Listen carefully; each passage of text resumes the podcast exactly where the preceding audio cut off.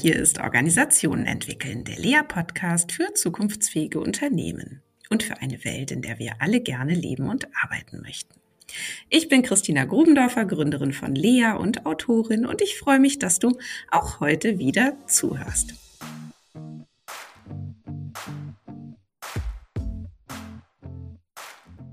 Ja, du bist vielleicht Führungskraft und möchtest besser verstehen, mit was für einem Ding gemeint ist dein Unternehmen, deine Organisation, du es eigentlich tagtäglich zu tun hast. Und du freust dich über Anregungen, den Blick mal anders auf das tagtägliche Geschehen in deinem Arbeitskontext zu richten. Dann bist du hier im Podcast genau richtig. Wir teilen nämlich hier unsere Erfahrungen als Organisationsentwickler, als Führungsentwickler sehr gerne mit dir und wir holen uns dafür auch immer wieder Gäste dazu, wie auch heute. Diesmal habe ich einen Kollegen eingeladen, den du vielleicht auch schon kennst, falls du Podcast-Fan bist, denn er hat ähm, einen eigenen Podcast, den ich auch sehr empfehlen kann und den du findest, wenn du nach systemisch agil suchst. Und dazu sagt er uns sicherlich gleich selber noch was. Es ist äh, Florian Zapp, dem es auch ähnlich wie mir ein Anliegen zu sein scheint, Organisationen, diese wundersamen Wesen erklärbar zu machen. Ja, Herr Florian, ich begrüße dich hier bei mir im Lea-Podcast-Studio und bin gespannt, auf welche Fährte wir uns hier gemeinsam setzen heute. Ja, hallo Christina, vielen Dank für die Einladung. Ja, sehr gerne. Sag mal, was äh, möchtest du denn meiner Anmoderation vielleicht noch hinzufügen? Vielleicht ähm, einfach noch mal ein paar mehr Worte zu deiner Person oder auch zu diesem Podcast gerne noch. Ähm, ja, würde mich freuen.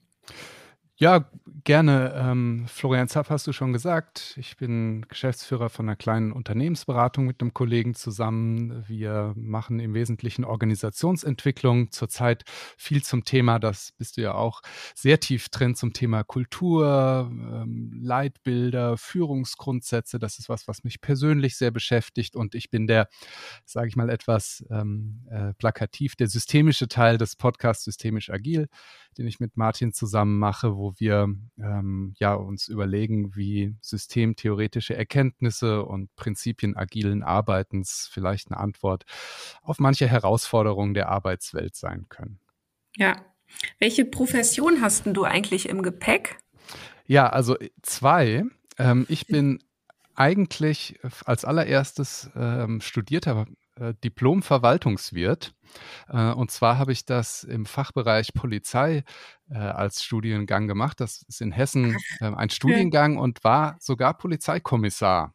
Äh, ja, so was, gut, dass ich das gefragt habe. Hey, du weißt ja, dass ich Miss Marple bin eigentlich. Ah, ja, siehst du. genau, okay. und äh, dann habe ich nochmal Sozialpädagogik studiert ähm, es war eine tolle Zeit bei der Polizei, äh, war dann aber aus unterschiedlichen Gründen für mich klar, das äh, wird es nicht für immer sein und habe dann nochmal Sozialpädagogik studiert und bin dort mit dem äh, systemischen Ansatz, ähm, Systemtheorie kam tatsächlich später, aber mit dem systemischen Ansatz in Verbindung oder in Berührung gekommen und es gibt ja so Erweckungserlebnisse.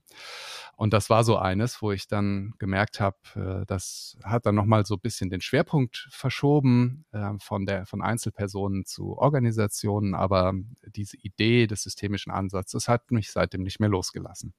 Ja, Erweckungserlebnis, das ist ja auch äh, ein schönes Wort. Ähm, aus welchem Schlaf bist du denn erwacht? ähm, aus dem ähm, äh, aus dem mechanistischen Weltbild von richtig, falsch oder wahr, wahr, unwahr. Das ist natürlich als Polizeibeamter eine wichtige Unterscheidung äh, und mhm. äh, war dann für mich wirklich Weltsicht verändernd, als ich plötzlich so mit diesem, mit diesem Idee von Konstruktivismus in, Betra in, in Verbindung gekommen bin, dass man mhm. das vielleicht gar nicht rausfinden muss. Ja. ja, ist natürlich in, in, in Fragen von Gerichtsverfahren äh, eine Sicht, die man da schwer einnehmen kann, aber eben in Zwischenmenschlichen schon. Äh, und das war mir total neu und aus diesem Schlaf hat es mich erweckt. Ja, ja, spannend. Ja, wir haben ja so grob ausgemacht, wir sprechen heute darüber, wie, wir haben es jetzt mal so formuliert, das systemische Denken der agilen Praxis aus der Falle helfen kann. So, es bietet ja. sich ja an, wenn du diesen Podcast systemisch agil hast und da ja auch immer wieder ähm, guten Kontakt zu beiden Welten hast, so zumindest meine Landkarte dazu. Ähm, und deswegen würde ich mich sehr, sehr freuen, wenn du das äh, teilst, was du da über die letzten Jahre da jetzt auch mitgenommen hast. Und ähm, vielleicht starten wir mal so.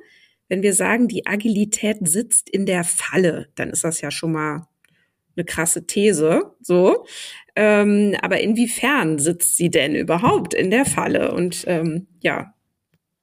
Ja, also ich muss dazu sagen, dass wahrscheinlich, wie wenn, wenn jemand über systemisch redet, auch bei Agilität natürlich jeder völlig berechtigt sagen kann, ja, das, äh, da hat er jetzt was gesagt, das würde ich jetzt gar nicht unter Agilität verstehen. Und das ist ja auch alles vollkommen berechtigt, dass auch natürlich so ein absoluter Containerbegriff ist. Aber ich würde gerne so aus meiner Sicht und tatsächlich vermehrt auch aus Kundensicht oder was ich bei Kunden sehe, ein paar Sachen schildern, denn tatsächlich natürlich wahrscheinlich auch über den Podcast ist ist das was, was mir immer wieder begegnet, dass mich Organisationen kontaktieren und sagen, wir haben bestimmte Herausforderungen beim Thema Agilität und ich dann immer gleich sage, da bin ich aber gar nicht so der Experte.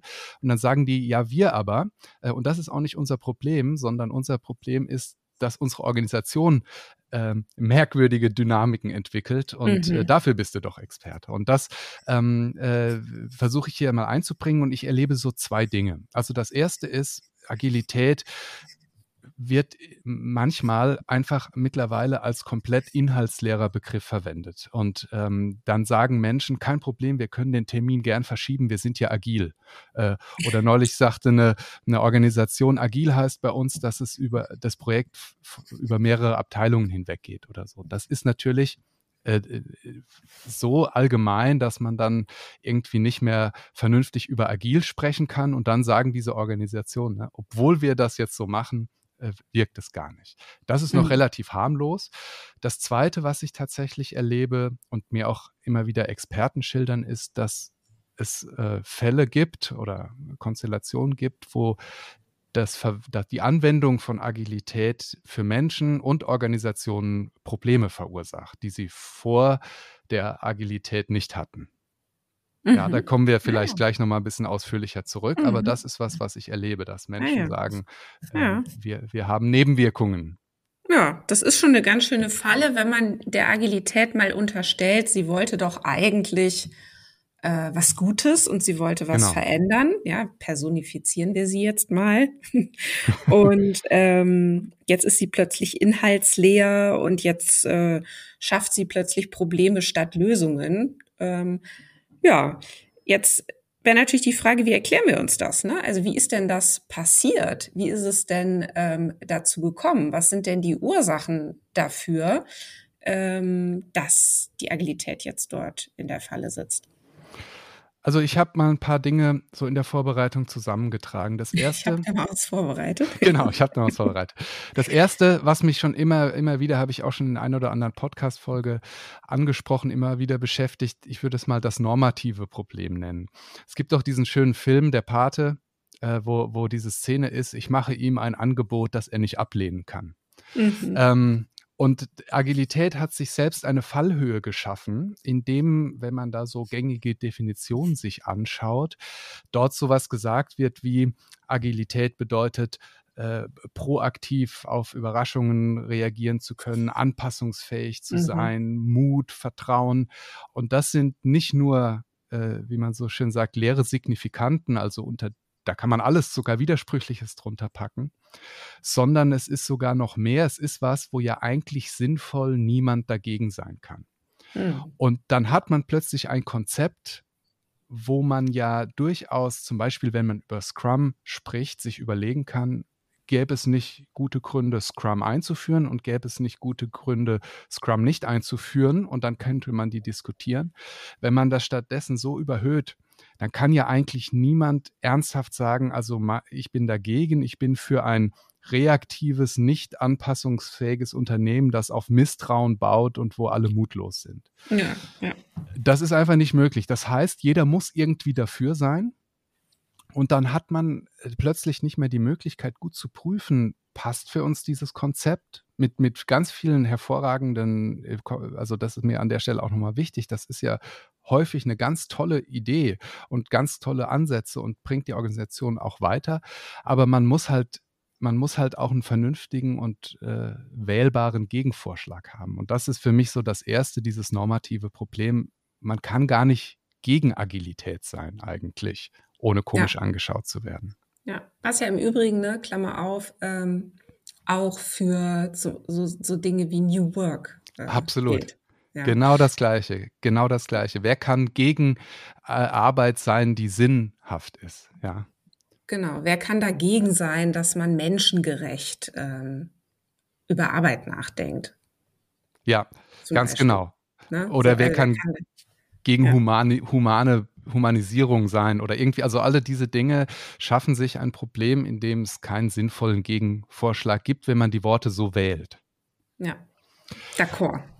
Das zweite, ja, das ist schön. Das zweite, das wirst du äh, in, in vieler, vielen Facetten genauso kennen, ein unterkomplexes Verständnis von Organisationen und zwar insbesondere von Informalität und von Macht. Mhm. Ähm, da, da kommen wir vielleicht später nochmal drauf, wenn, wenn wir dann uns anschauen, was hat vielleicht so die Systemtheorie dazu bieten. Aber so diese Idee, die mir manchmal begegnet, ist, dass Agilistinnen und Agilisten ganz hervorragende Ansätze haben, um mit der Komplexität ihres Problems umzugehen vergessen aber eine zweite Komplexität, nämlich dass die Organisationen, in denen sie diese Frameworks einführen und umsetzen wollen, ebenfalls ein komplexes System ist und kippen da dann in so ein mechanistisches oder in, ja, in so ein, in so ein, so ein äh, Maschinenmodell von Organisationen und rollen dann einfach agile Mindsets aus oder sowas. Ja. ja? ähm, oder äh, verbleiben bei diesem diesem Ansatz zu sagen, na ja, wenn ich also Hierarchie abschaffe, ist sie weg. Also wenn ich sie formal abschaffe, ist sie weg. Und das muss ich dir natürlich nicht erklären und deinen Hörerinnen und Hörern wahrscheinlich auch nicht. Äh, die ist dann vielleicht formal abgeschafft, aber es gibt dann bestimmte Gegenbewegungen häufig, häufig im Informellen.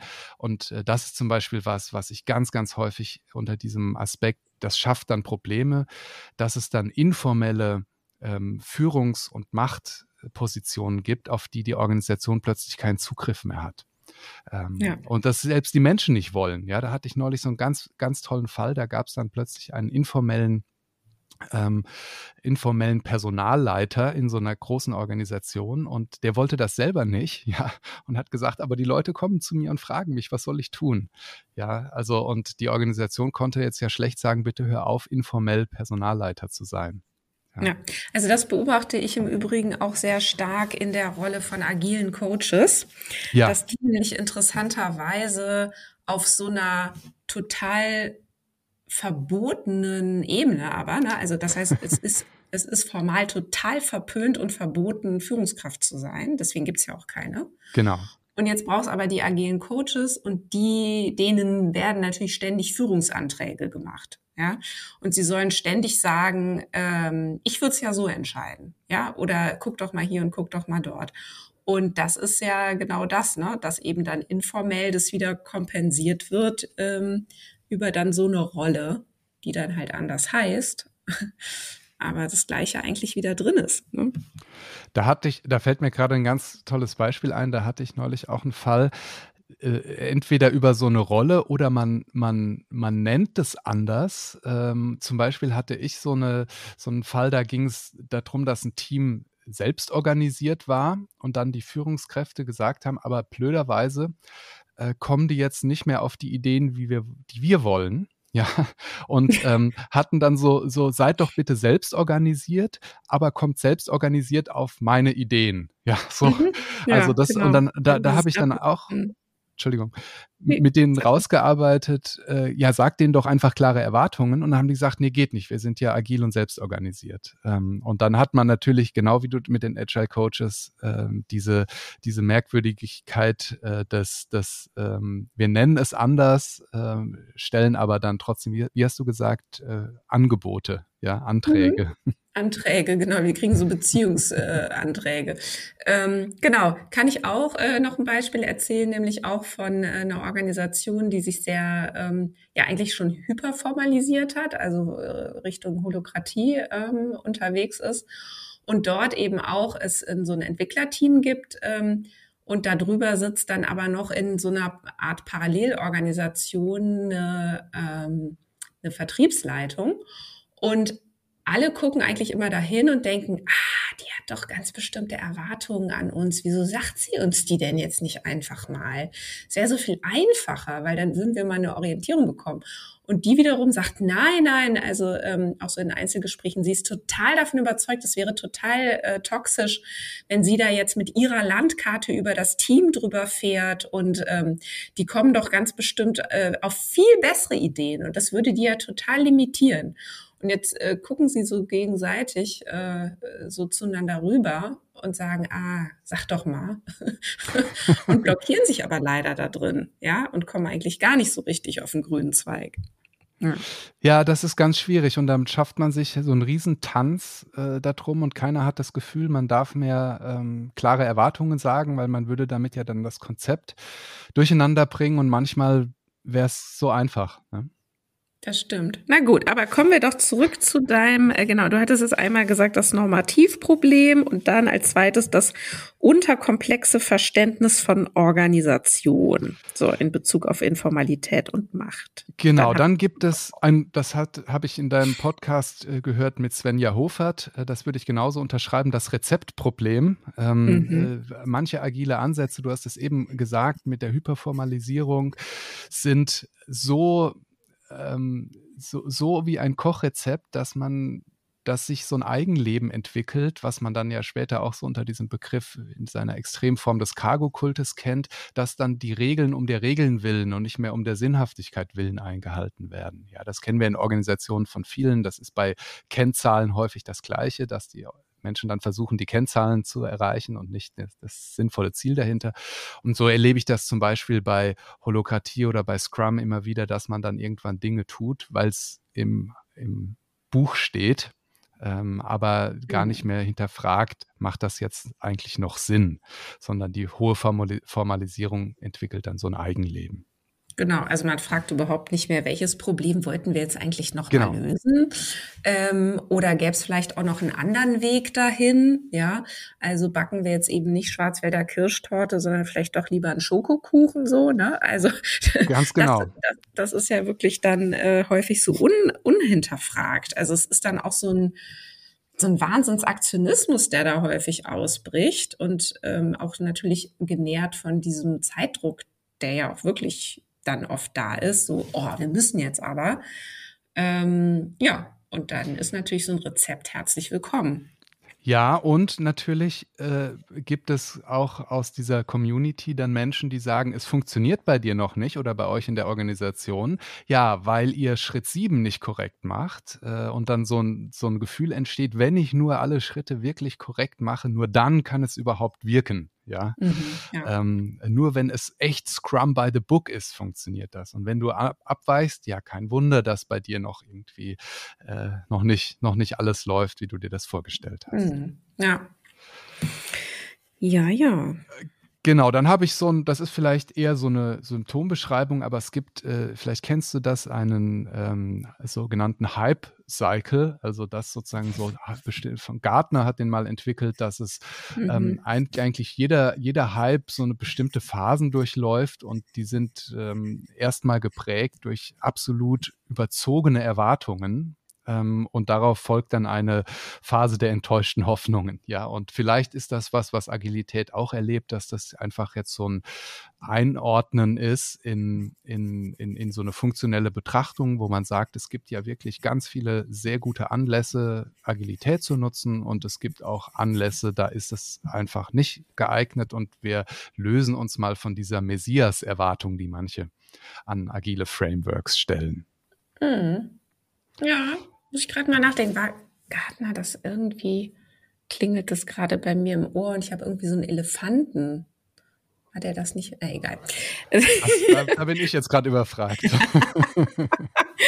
naja, macht nichts. Vielleicht wissen es die Hörer und Hörerinnen an der Stelle.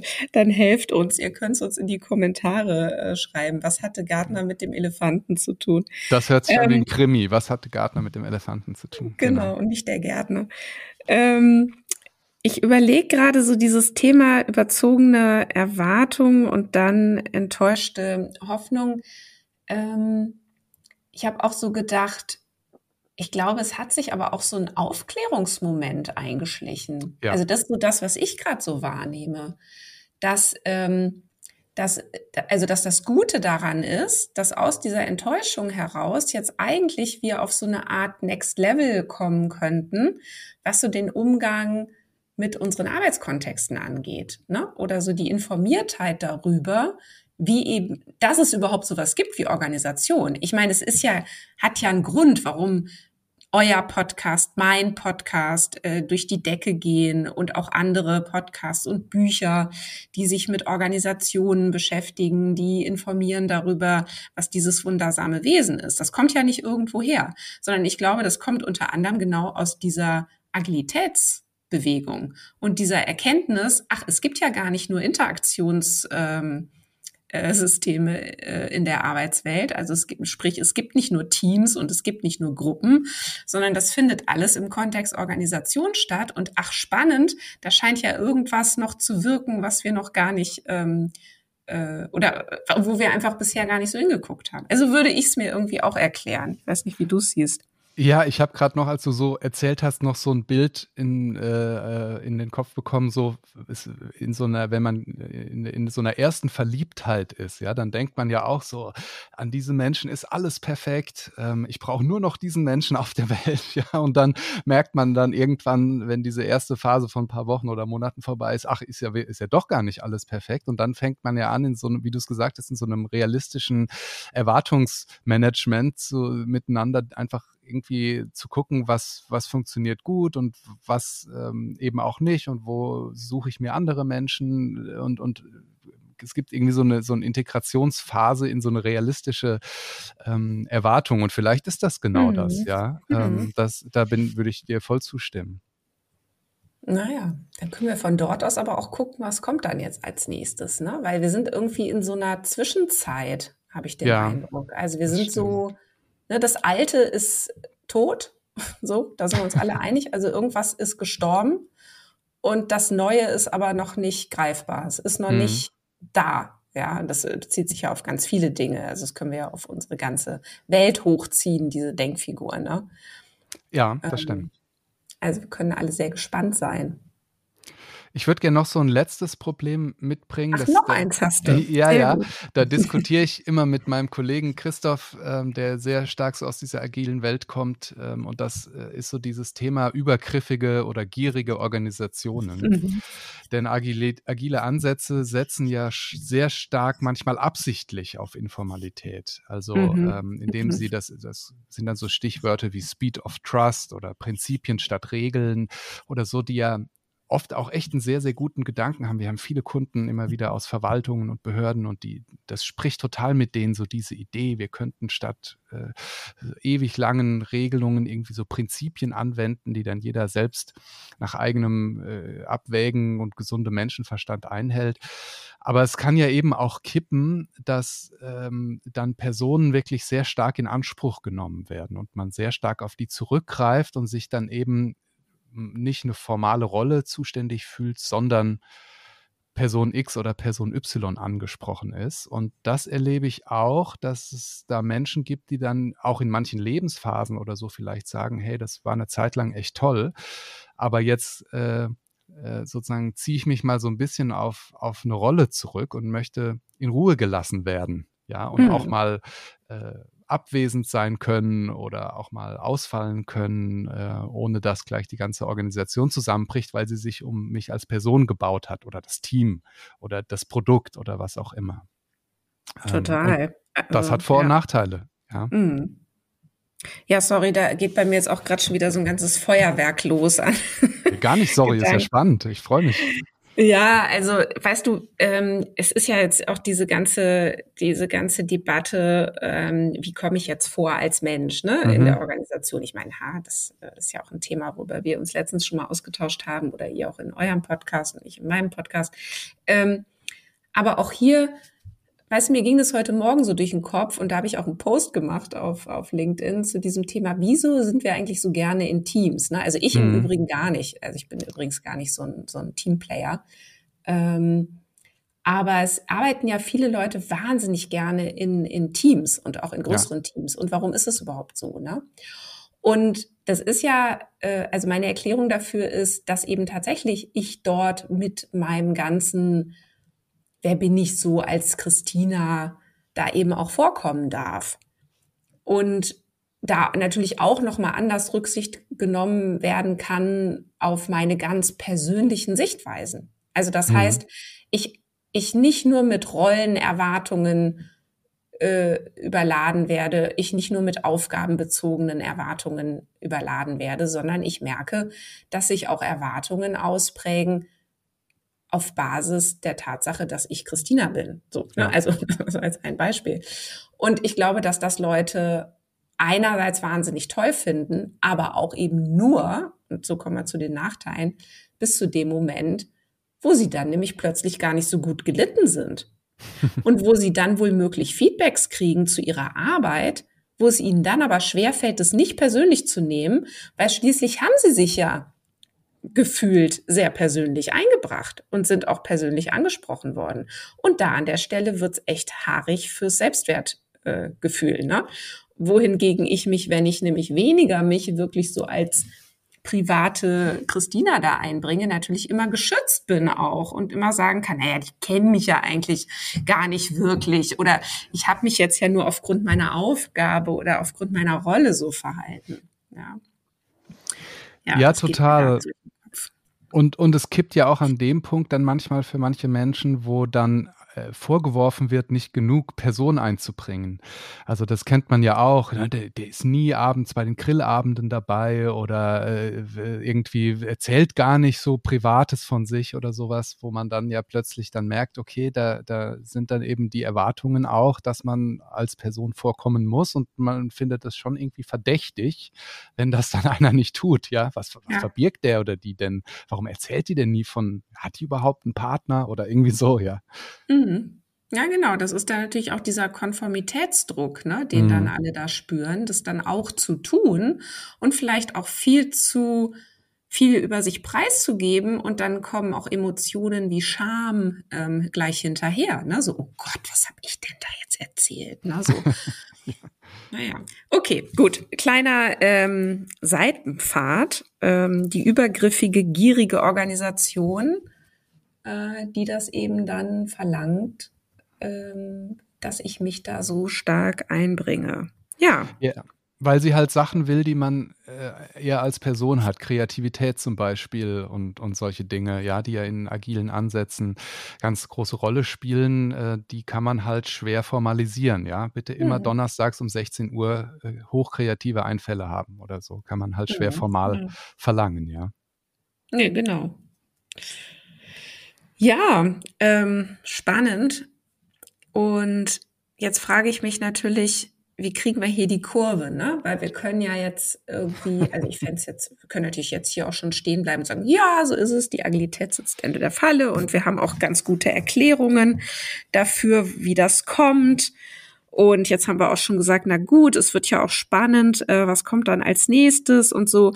Aber Genau, was wäre denn vielleicht anders, wenn die Agilität nicht in der Falle sitzen würde? Oder, und jetzt kommen wir ja eigentlich zu unserem, wie hilft denn jetzt die Systemtheorie oder das systemische Denken ähm, der Agilität da aus der Falle? Können wir das noch ein Stück weiter auflösen, aufdröseln? Können wir Denkangebote machen?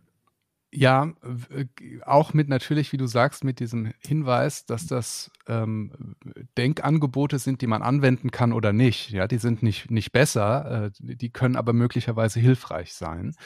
Aus meiner Perspektive natürlich, aber vielleicht bin ich der Falsche, um das einzuschätzen, äh, weil ich sie natürlich gut finde. Ähm, ich würde gerne drei, drei Dinge ähm, da an der Stelle als Angebote vorschlagen. Das erste habe ich schon angedeutet, Organisationen ähm, als komplexe soziale Systeme verstehen und insbesondere dieses Zusammenspiel von Formalität und Informalität. Also mhm. ähm, will das jetzt, jetzt nicht ähm, übermäßig ausbauen, aber so diese Idee, dass in Organisationen eben nicht nur das, was formal entschieden wurde und dann Auswirkungen auf weitere Entscheidungen hat, gilt, sondern dass es eben auch was gibt, was ebenfalls gilt, was auch die Menschen sehr ähnlich interpretieren, was wirkt, was Verhalten strukturiert und Erwartungen äh, ausbildet, aber was offiziell eben nie formal beschlossen wurde. Und das ist ja diese, diese berühmten unentschiedenen Entscheidungsprämissen als Informalität.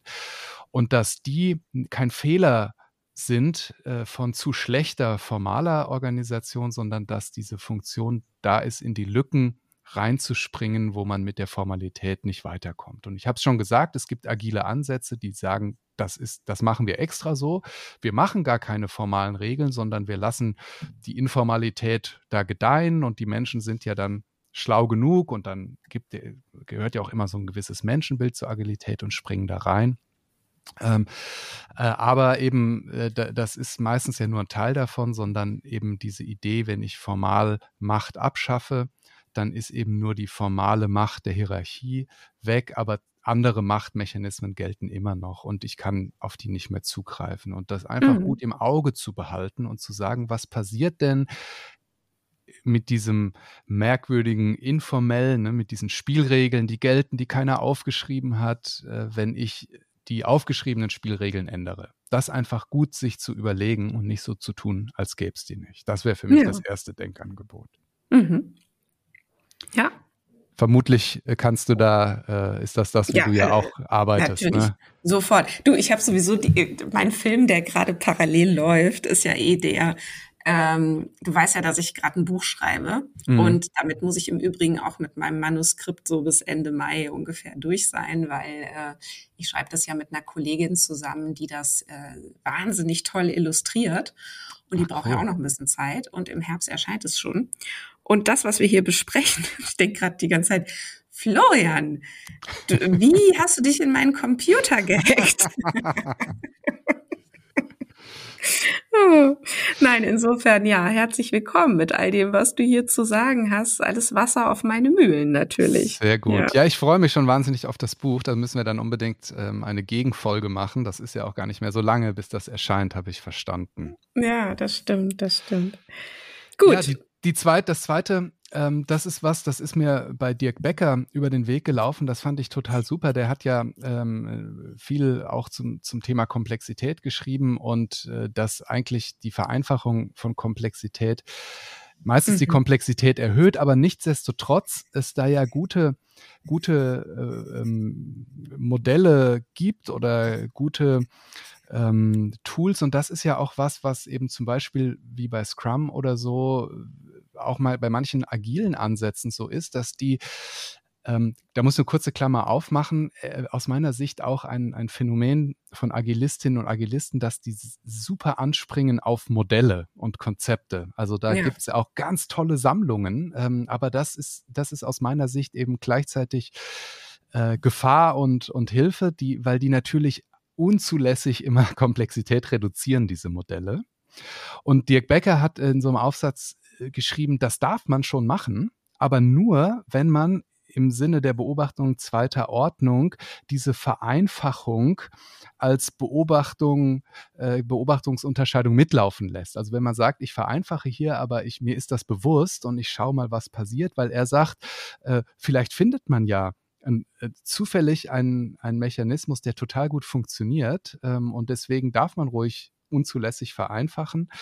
Äh, man muss nur diese Vereinfachung im Blick behalten, weil wenn man es selber nicht tut, dann bringt die Wirklichkeit die Komplexität wieder ins Spiel irgendwann. Und das hat mir gut gefallen, zu sagen, probiert doch mit Vereinfachungen aus. Das ist ja auch die Stärke des agilen Arbeitens, einfach mal auszuprobieren, sich auch im positiven Sinne respektlos an Riesenthemen heranzuwagen. Aber vergesst mhm. nicht, immer mal wieder drauf zu schauen, ähm, was tun wir da? Weil das ist was, was ich hochspannend finde, dass zum Beispiel Scrum mit wahnsinnig viel Reflexionsschleifen arbeitet. Das ist dann auch immer das Argument, was mir die Scrum-Experten entgegenbringen. Aber an keiner Stelle ist eingebaut, Scrum selbst zu reflektieren. Ja. Also ja. das ist nur mhm. innerhalb der Regeln. Ja, man darf nur innerhalb der, der Scrum-Regeln sich fragen, was funktioniert. Man darf nie fragen, funktioniert Scrum eigentlich? Ja. Ja, spannend, ne? Genau. Und hier würden wir ja sagen, ähm, auch so, so äh, an, an, an Rudi Wimmer ähm, angelehnt, ne? Und Führung ist halt aber genau das, ne? Nämlich genau. äh, ähm, einfach sich immer wieder die Überlebensfrage zu stellen. Und die stelle ich mir, indem ich äh, mich wirklich auf den Prüfstand stelle, äh, wer sind wir, was machen wir hier überhaupt, machen wir die richtigen Dinge, ne? also auf so einer obersten Flughöhe. Und da würde das ja unbedingt mit dazugehören, also zu sagen, äh, Scrum überhaupt das Richtige, ja, oder die Art und Weise, wie wir es machen.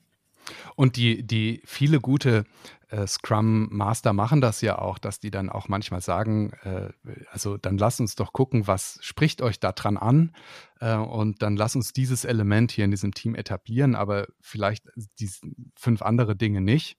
Ähm, aber es gibt eben auch die Puristen, äh, die dann sagen, nee, das geht nicht. Ähm, man darf das nur in seiner Gesamtheit anwenden. Und das finde ich so spannend, wie ein Format, was so viel mit Reflexion arbeitet, völlig vergessen hat einzubauen, äh, sie sozusagen eine Ebene drüber sich selbst zu reflektieren. Mhm.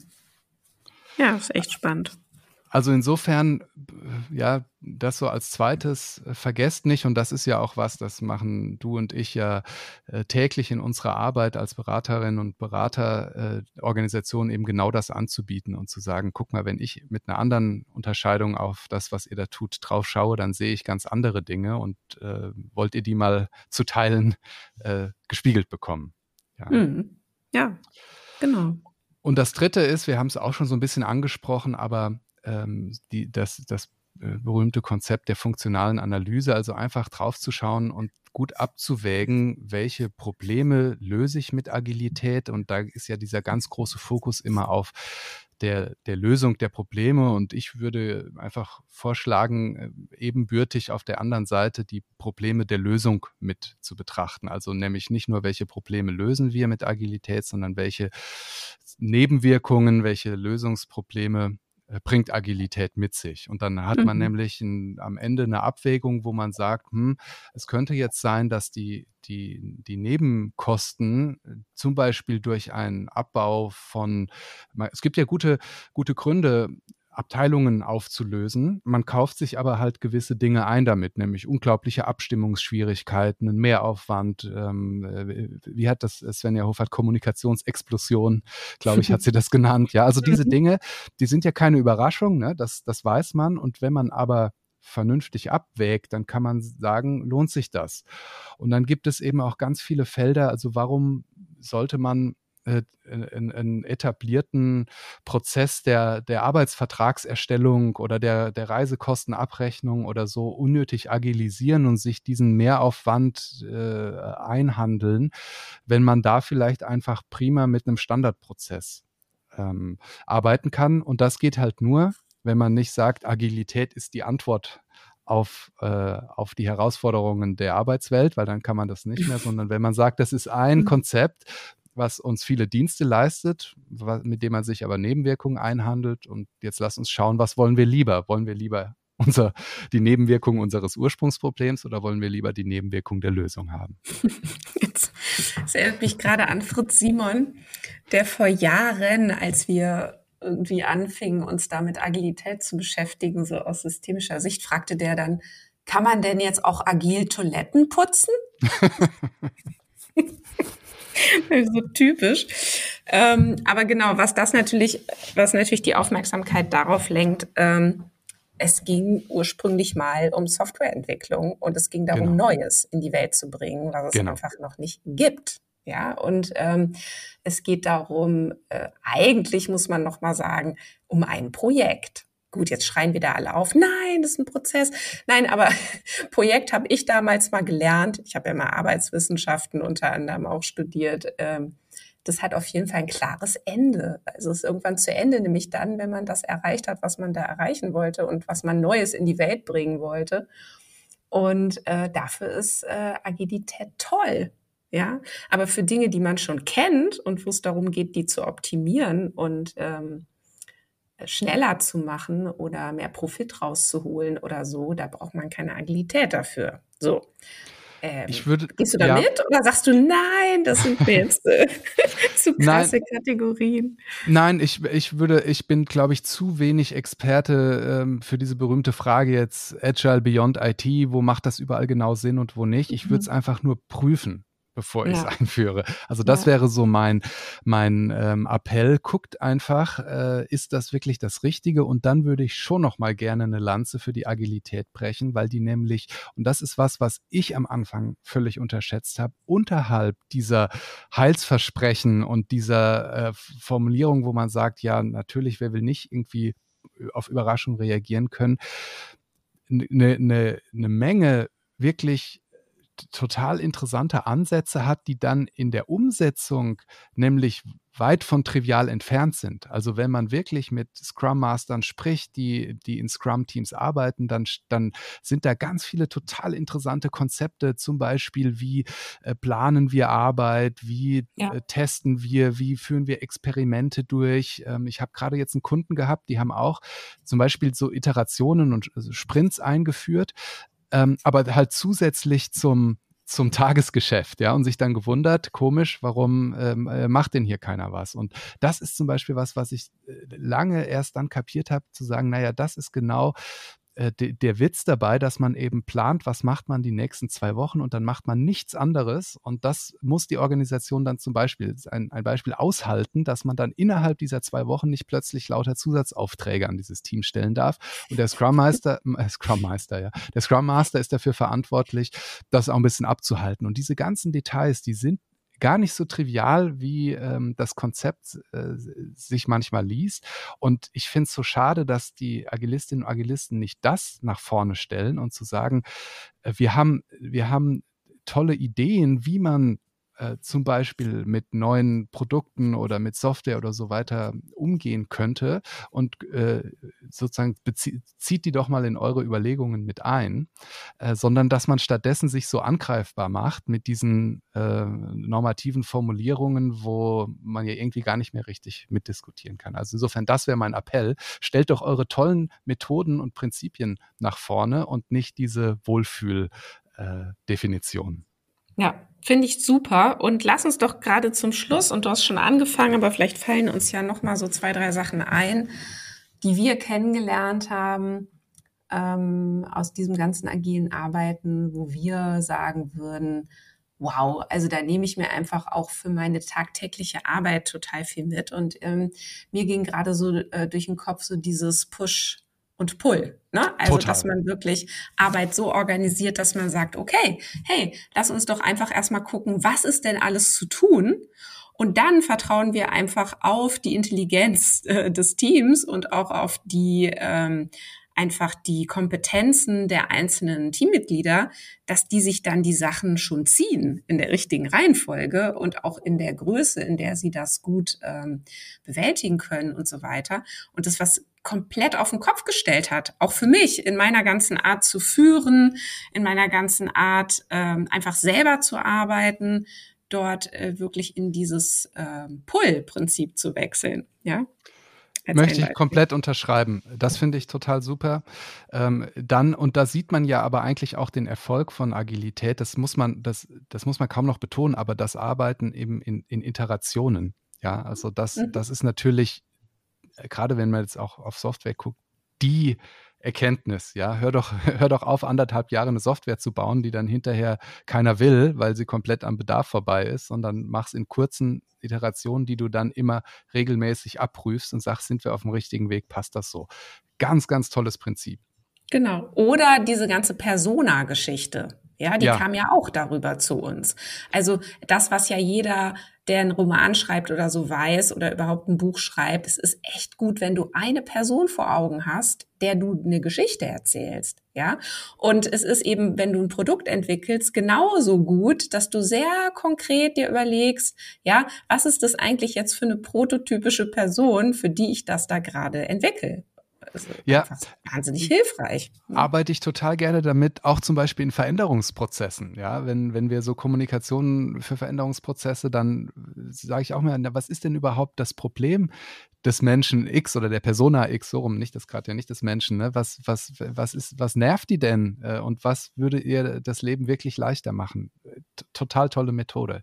Ja, oder die ganze Testerei, Beta-Versionen oder der Spruch Done is better than perfect. Ja, genau. ich meine, das rettet ja viele Leute regelrecht, also es rettet denen das ganze Leben, ja. weil die endlich mal den Druck nehmen, immer alles bis wirklich ins Hinterletzte fertig zu kriegen, bevor sie es dann irgendwem mal zeigen und dann wohl möglich völlig fertig sind, wenn dann da Kritik kommt an der Sache, ne? Ja, genau, mit dem ganzen MVP, also einfach mal loszugehen mit irgendwas, was, wo man das Gefühl hat, das ist so das, das äh, Minimal Viable Product, ja, also das, was man eben so auf dem Weg schon mal schicken kann ähm, und das zu feiern und eben nicht zu sagen, genau wie du es eben dargestellt hast, ach, das ist ja noch gar nicht perfekt, da ist ja hier an der Ecke, da sieht man ja noch und so weiter. Also bin ich total bei dir. Ja, und vielleicht äh, noch als letztes von meiner Seite, genau darin steckt ja auch dieses, es ist okay zu lernen. Ja? ja, ich darf morgen die Welt anders sehen als heute, ohne dass ich dann gestern ein schlechter Mensch war. Ja, und dieses ganze Fehler machen, äh, sich voranirren, das habe ich mal irgendwo so gelernt, wir irren uns vorwärts, das ist doch super. Ja, ja eben. Ja. Ach, siehste, toll. Also das gefällt mir jetzt gut, dass wir so zum Ende gekommen sind und wahrscheinlich können unsere kann unser Publikum da gleich noch weitermachen. Also lieben Dank, Florian, für diese sehr schöne Episode hier gemeinsam. Toll, dass es geklappt hat. Ja, danke dir. Hat mir riesen Spaß gemacht. Ja, tschüss. Tschüss. Ja, das war Organisationen entwickeln, der Lea-Podcast für zukunftsfähige Unternehmen. Danke, dass du wieder deine Zeit mit mir verbracht hast. Gefällt dir mein Podcast? Dann würde ich mich riesig freuen, wenn du den Podcast in deinem Netzwerk weiterempfiehlst. Und falls du über Apple Podcast oder Spotify hörst, dann gib uns doch auch gleich fünf Sterne. Das hilft uns enorm dabei, weitere Menschen zu erreichen, denen es auch ein Anliegen ist, eine Welt zu schaffen, in der wir alle gerne leben und arbeiten möchten. Tschüss, bis zum nächsten Mal.